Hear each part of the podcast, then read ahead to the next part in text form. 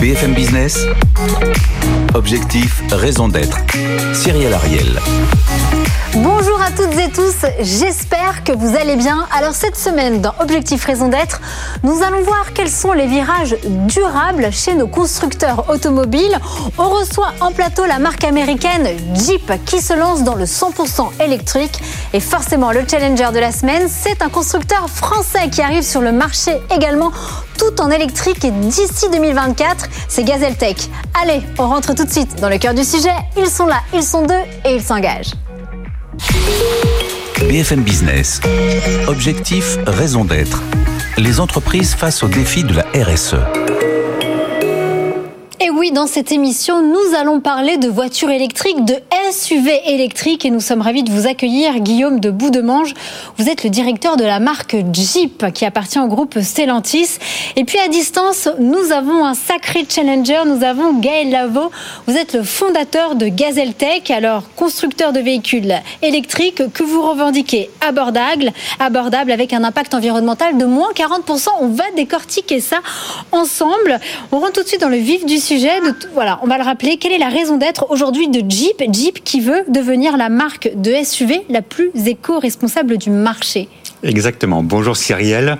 Euh, Jeep jusqu'à présent souffrait d'une image qui n'était absolument pas éco-responsable, qui s'inscrivait absolument pas dans la durabilité. On avait l'image de gros 4x4 américains qui euh, consommaient 25 gallons euh, per miles et qui émettaient 300 grammes de CO2. Donc cette image, elle n'est plus tenable, elle n'est plus acceptable, elle n'est plus présentable auprès de nos clients, de nos prospects et puis de nos partenaires euh, en 2022. Et donc du coup, on a décidé de faire une véritable révolution et de s'inscrire dans l'électrification, d'avoir un rôle de pionnier, c'est-à-dire d'anticiper même le mouvement du marché, d'anticiper ce que font nos concurrents et de s'inscrire dans une position de pionnier sur l'électrification. On a annoncé pas plus tard que le 8 septembre dernier, hein, donc il y a quatre jours, la mise en place d'un plan de stratégie d'électrification de la gamme Jeep. Et donc la raison d'être, c'est quoi? C'est des SUV électriques pour un monde meilleur? Exactement. Voilà. Donc on a annoncé que rien que sur le marché français, il y aurait 4 SUV 100% électriques qui allaient être commercialisés donc d'ici 2025. Euh, on va en revenir. Gaël Lavaux, quelle est la raison d'être de Gazeltech Et puis ensuite, j'aimerais vous faire rebondir sur effectivement ce nouveau virage, sans jeu de mots, que vient de prendre euh, la marque américaine Jeep. Bonjour à tous. Euh, oui, Gazeltech a pour ambition d'essayer de de donner les moyens de, de, se déplacer dans un monde où l'énergie est de plus en plus chère et rare, euh, mais sans, sans revenir sur nos acquis en termes de confort et de sécurité. Et donc on a développé un véhicule qui est beaucoup plus léger que la concurrence. Euh, et qui permet du coup d'avoir une consommation réduite de 40% et un impact euh, à la fabrication euh, réduit de 35% également. Et en plus, ce véhicule euh, permet de créer des emplois locaux euh, puisqu'il peut être assemblé directement chez les concessionnaires euh, avec toute la formation et les pièces détachées qui vont bien. Donc c'est vraiment un nouveau modèle industriel qu'on développe. Et qui sortira sur le marché donc en 2024 avec un prix aux alentours de 20 000 euros, c'est bien ça? C'est ça, exactement. Et qu'est-ce que vous en pensez, vous Gaël? Vous êtes un acteur français. En face de vous, là, même à distance, nous avons un acteur américain euh, qui se lance, qui veut voilà, grinifier euh, cette image de SUV, de gros 4x4 pollueurs. Qu'est-ce que vous en pensez de cette stratégie? Alors, je, moi, je pense qu'il y, a probablement une diversité d'usages qui nécessite d'avoir des, gros véhicules. Euh, après, c'est vrai que dans les usages quotidiens, euh, et notamment en ville, euh, je pense qu'on peut très bien se satisfaire de, petits véhicules plus légers, plus responsables, qui vont permettre de, répondre à un certain nombre de, de déplacements quotidiens. Et finalement, c'est là qu'on fait le gros des, des déplacements de dans l'année. Donc, euh, donc c'est à peu près 80% de nos déplacements qui, correspondent à des trajets locaux. Et pour, ces, pour cet usage-là, c'est vrai qu'on a on n'a pas forcément besoin d'avoir un véhicule qui pèse 2 tonnes, 2 tonnes 5 euh, et qui va consommer beaucoup d'énergie, essentiellement pour se déplacer lui. Alors on va le rappeler, on le rappelle tout de même, l'Europe et la Californie ont l'objectif d'interdire les ventes de véhicules thermiques hybrides neufs à horizon 2035. C'est pour ça qu'effectivement les constructeurs, on parle beaucoup d'électrification et aussi d'hydrogène. Et vous avez un plan, vous chez Jeep, c'est le zéro émission Freedom, la liberté. C'est un plan qui prévoit la commercialisation d'une Jeep 100% électrique dans chaque nouvelle gamme de SUV à horizon donc 2025, d'ici trois ans. Exactement. Et en fait, on consomme. C'est un gros plan d'investissement là. Alors c'est un énorme plan d'investissement. On est soutenu par le groupe Stellantis. Hein. donc Jeep n'est pas qu'une marque américaine, c'est une marque qui est américaine, qui est française également via Stellantis. Et on commence ce plan euh, dès le mondial de l'automobile, euh, pas plus tard que dans un mois et demi, euh, avec la présentation donc de notre première Jeep 100% électrique. Quel a été le déclic, Guillaume de Boudemange? Comment Jeep, voilà, toujours après quand même les accords de Paris en 2015, qui ont fait un ramdam international, pourquoi là d'un seul coup vous passez, vous voulez en tout cas vous donner une bonne image, une bonne conscience ou véritablement une bonne voie zéro émission? Non, je pense pas que ce soit une bonne conscience. On n'achète pas une bonne conscience. Je pense que c'est vraiment une stratégie de durabilité qui est mise en place, euh, pas seulement sur les voitures que nous commercialisons, mais également sur le recyclage des batteries, mais également sur un bilan carbone qui sera neutre, etc. On peut pas se contenter de produire uniquement des véhicules électriques sans se soucier du reste de la chaîne. Alors on va rentrer dans le cœur du sujet. Effectivement, nous allons arriver à vos batteries. Vous les faites fabriquer où? Alors, nos batteries sont fabriquées, elles sont importées, elles sont fabriquées. Ce qui est important, à mon avis, c'est surtout c'est la gestion du cycle de vie de nos batteries pour qu'elles puissent euh, bah, avoir une durée de vie la plus longue possible et assurer à nos véhicules une durabilité qui est beaucoup plus importante. Et à ce sujet, on a ouvert il n'y a pas très longtemps, on a fait une annonce pour dire qu'on avait développé en Europe, en Allemagne, à Rüsselsheim, un centre qui allait justement recycler toute la matière première des batteries pour pouvoir la réutiliser dans d'autres véhicules. Donc le lithium-ion, c'est ça? Exactement. Gaël Lavaux, vous en pensez quoi Vous, comment ça se passe avec euh, justement vos batteries euh, chez Gazeltech alors nous, de notre point de vue, il faut, euh, comment dire, il y, a, plusieurs questions. Il y a la question effectivement de la consommation des ressources, de leur usage et en, fin de vie, et il y a également, d'un point de vue de la, consommation des ressources, il y a l'usage notamment de, technologies ou pas qui vont consommer des terres rares. donc j'avais une question.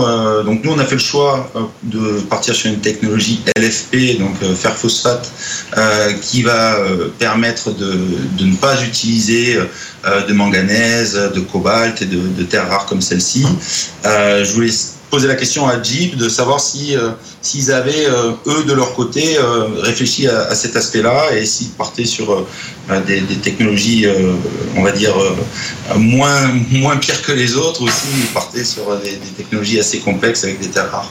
Je, vais rebondir avec vous sur votre question, Gaël. Effectivement, sur ce plateau, il y a quelques temps, et d'ailleurs, Gaël, vous étiez là, nous avons reçu BMW qui également se targue d'avoir un moteur électrique qui ne contient plus de terres rares. Alors, quels sont vos engagements chez Jeep? Alors, on n'est pas encore là, et on travaille plutôt justement sur le réemploi, la réutilisation, le recyclage euh, de ces matières premières dans des nouvelles batteries, pour évidemment ne plus euh, avoir à en consommer.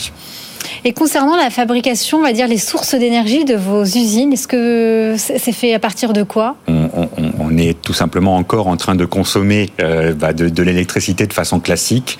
Euh, notre président, Monsieur Carlos Tavares, s'est engagé sur un bilan carbone neutre en 2038, euh, avec 90% de baisse d'émissions de CO2 et 10% de notre consommation de CO2 qui doit euh, provenir d'autres sources.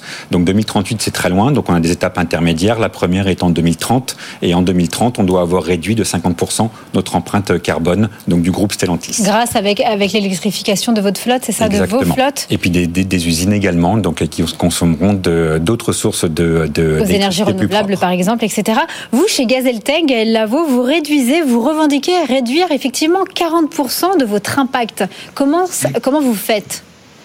Alors il y a plusieurs euh, aspects, hein, comme, euh, comme chez Jeep, c'est toujours euh, des questions assez complexes et qui, qui reposent sur plusieurs leviers.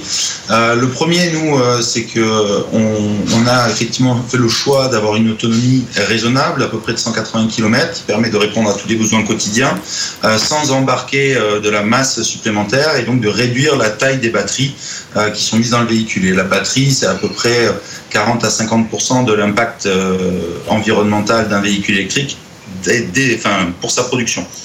Euh, donc ça, c'est un premier choix important euh, qui est de limiter un peu l'usage euh, pour réduire l'impact de production. Euh, l'autre aspect euh, qui est intéressant dans ce qu'on fait, c'est que euh, en fait, on a mis au point une technologie de châssis entièrement en matériaux composites, et le travail du composite se fait à moindre température que celui de l'acier. Et donc, pour fabriquer nos châssis, on émet à peu près quatre fois moins de, CO2 que pour fabriquer un, châssis en acier. donc ça, c'est un autre aspect. Et puis, on, tente de, effectivement d'utiliser un maximum de, pièces issues du réusage, du recyclage, comme des batteries recyclées, comme des, pneus rechappés, des choses comme ça, qui permettent de réduire encore l'impact environnemental de, ce véhicule. Alors j'ai deux questions, effectivement. Est-ce que vous aussi, en termes de pneumatiques, etc., de recyclage, quelle est votre stratégie chez Jeep Et puis aussi, quelle est l'autonomie de vos batteries Chez Gazeltech, on parle de 280 km. D'accord. Alors, sur la première question que vous posez, quel est le réemploi qu'on fait? Typiquement, chez Jeep, on a des niveaux de finition, des séries spéciales, qui, dont les planches de bord, dont les sièges, sont euh, faits à partir de euh, bouteilles de plastique qui sont pêchées dans la Méditerranée par euh, des pêcheurs italiens qui ramènent justement ces trucs et qui permet effectivement d'être réutilisés. Voilà. Ensuite, pour vous répondre sur la taille et la puissance de les batteries, on parle BM parlait de cactus, de cuir de cactus. Alors, on n'est pas encore Vous avez chacun votre stratégie pour vos pour, pour avoir un argument de, de responsabilité et s'inscrire. Le but du jeu, c'est qu'effectivement, ce soit pas seulement une stratégie, c'est qu'elle se concrétise dans les faits et qu'on arrive à avoir justement bah, le maximum d'éléments recyclés.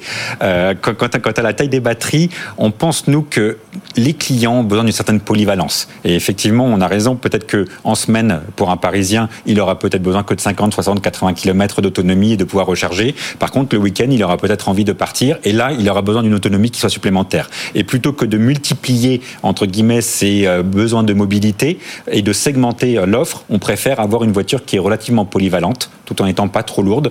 Par exemple, Jeep Avenger sera la, voiture, la Jeep la plus petite qui n'ait jamais été commercialisée par la marque. 4,05 mètres seulement euh, euh, de, de, de, de, longueur. La plus légère également qui n'ait jamais été commercialisée en termes de véhicules. Et l'autonomie alors, l'autonomie de vos batteries Pour l'instant, on parle de 400 km en norme, ce qu'on appelle WLTP, ce qui vous permet de faire entre 480 et 500 km en cycle urbain. Très bien, ça vous parle alors Gaël euh, à, poser, euh, euh, c'est quel est le poids du coup, puisque notre véhicule fait à peu près 4 mètres de long également aussi, et donc par contre il sort autour de 850-900 kilos. Euh, et je voudrais savoir euh, quel, quel, est le poids attendu pour, euh, pour ce, ce plus petit, cette plus petite Jeep à venir. Alors, je vais être complètement transparent. La voiture n'est pas encore tout à fait homologuée et donc le poids entendu n'a pas été validé.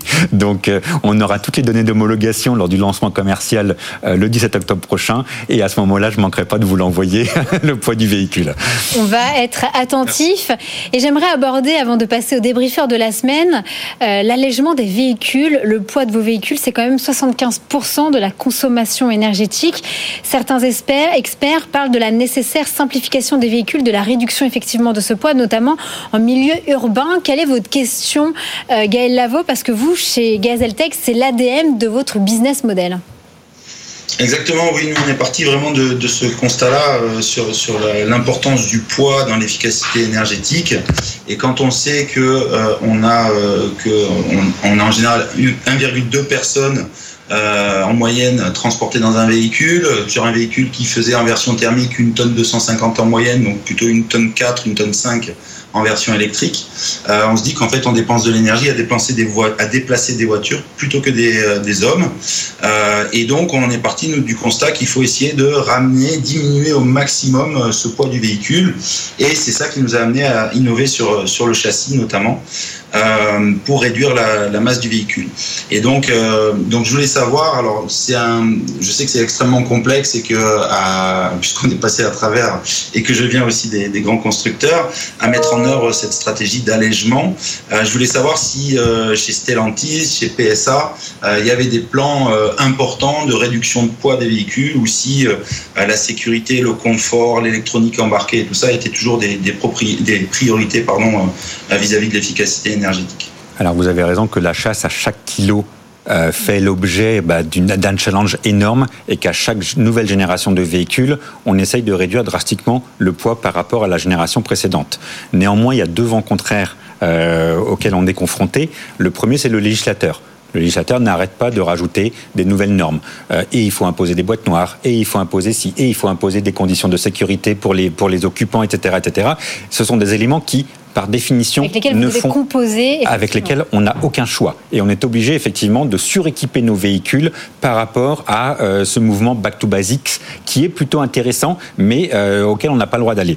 Et le deuxième, le deuxième point, c'est également, également la demande de nos clients. C'est-à-dire que oui, le client, il peut, il peut être intéressé par une offre relativement simple, relativement dépouillée, euh, mais très vite, on s'aperçoit que c'est pas forcément ce qu'il achète et qu'il va orienter son choix vers une voiture avec un peu plus de confort, avec ci, avec ça, etc.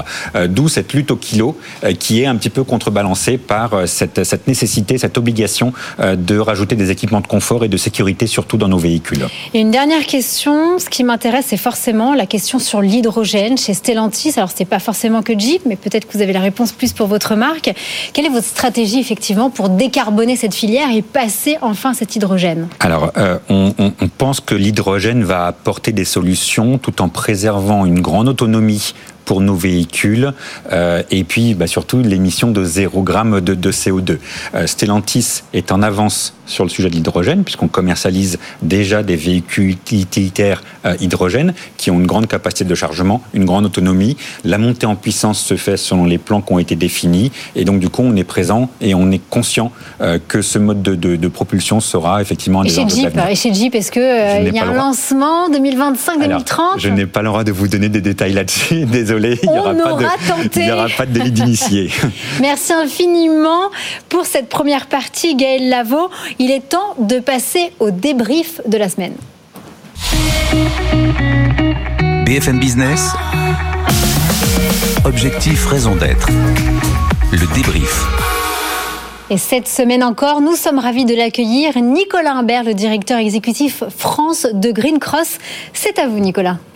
Euh, grand merci euh, Cyrielle. Et en préparant, je me suis posé la question à SUV éco-responsable, est-ce que c'est un oxymore? Et au final, on a quand même envie euh, d'y croire. Ce qui ressort du débat qui vient juste d'avoir lieu, c'est l'enjeu et l'urgence sur le poids. La question aussi de la polyvalence, de la versatilité. Est-ce qu'on a besoin du même véhicule en ville pour les déplacements du quotidien et d'avoir un véhicule qui soit familial, qui corresponde à des déplacements longue distance Certains d'entre vous qui ont expérimenté le véhicule électrique cet été se sont rendus compte aussi que la question de l'accès à la bande de recharge est quelque chose euh, qui est important euh, pour les grands déplacements euh, familiaux et sur lequel il y a peut-être quelque chose à retravailler tous ensemble.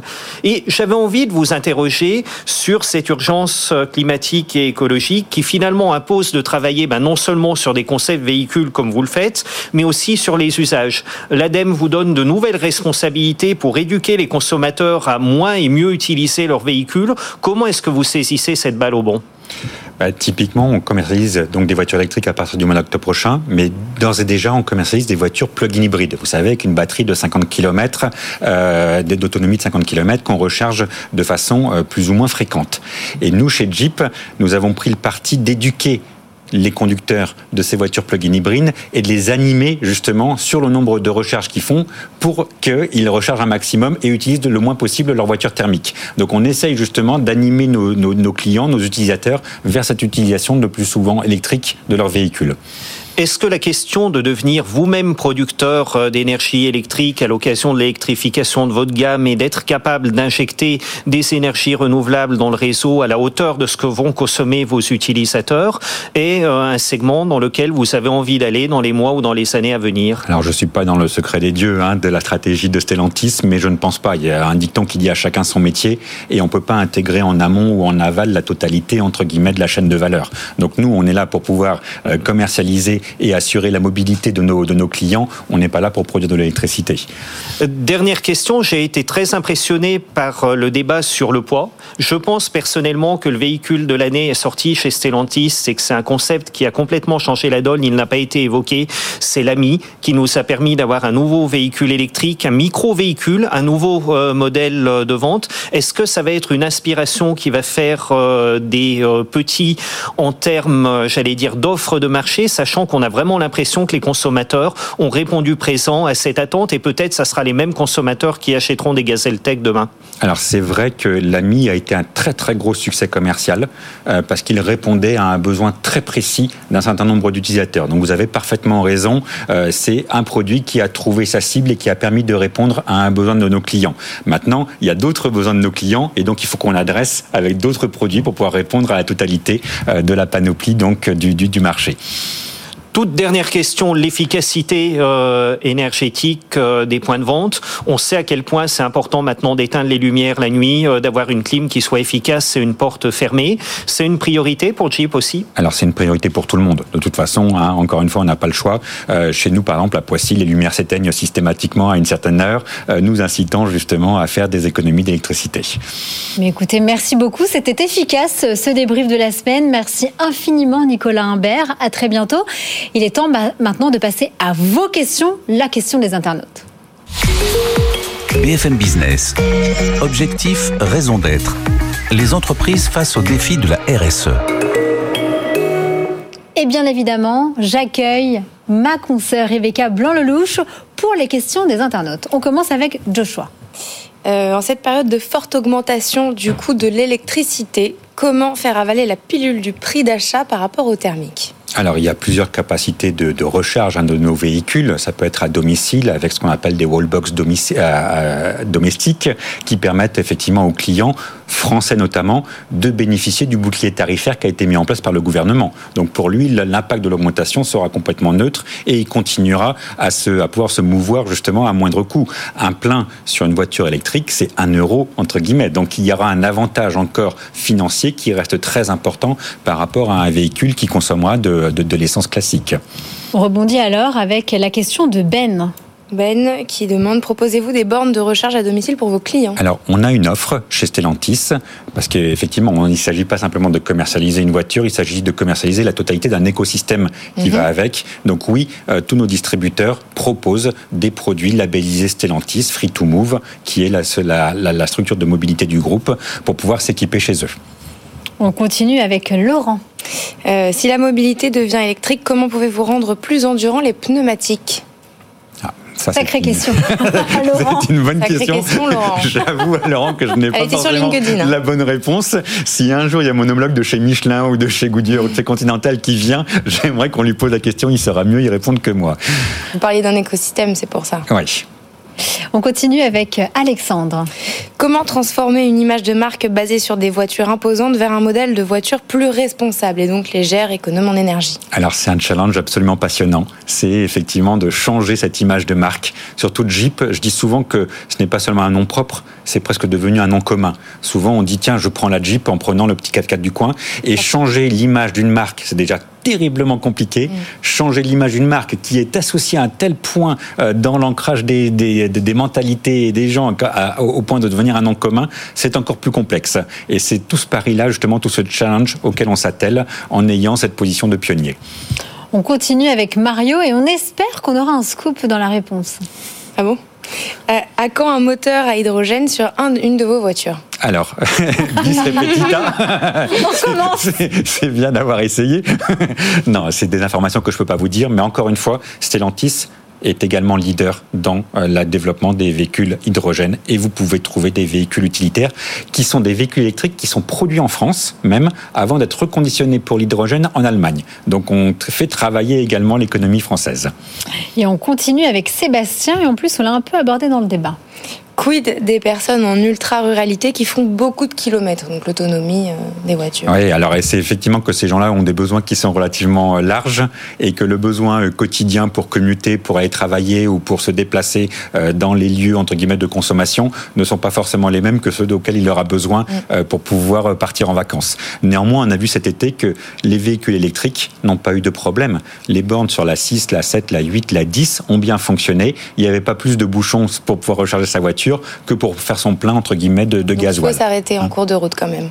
Alors il faut forcément s'arrêter en cours de route. Par contre, l'enjeu ça va être la rapidité de la charge. C'est pas seulement l'autonomie, c'est à quelle rapidité votre batterie va, va se recharger. Mm. Et là-dessus, il y a des progrès qui sont énormes, qui sont faits par tous les constructeurs. Merci. En quoi vos Jeeps électriques, elles sont plus chères par rapport à vos Jeeps électriques? Comment? De combien? Nos Jeep électriques par rapport à nos Jeep électriques? Jeep thermique. Ah, Jeep thermique. Alors, euh, non, elles sont pas plus chères. Et ensuite, il y a en ce moment un bonus gouvernemental euh, de 6 000 euros qui aide également très fortement à faire en sorte que le coût d'utilisation du véhicule par nos clients est beaucoup et bien meilleur sur une voiture électrique que sur une voiture thermique. Et vous, vous roulez en quoi, Guillaume euh, de la, la, Jeep électrique n'étant pas encore commercialisée, je roule en Jeep plug-in hybride euh, en mode électrique pour venir ici dans vos bureaux. Est-ce que ça vous tente, mes invités, Rebecca Blanlouche, d'essayer la, la, future Jeep électrique? Bah pourquoi pas, bien sûr, bien sûr, c'est très intéressant de voir un tel tel modèle.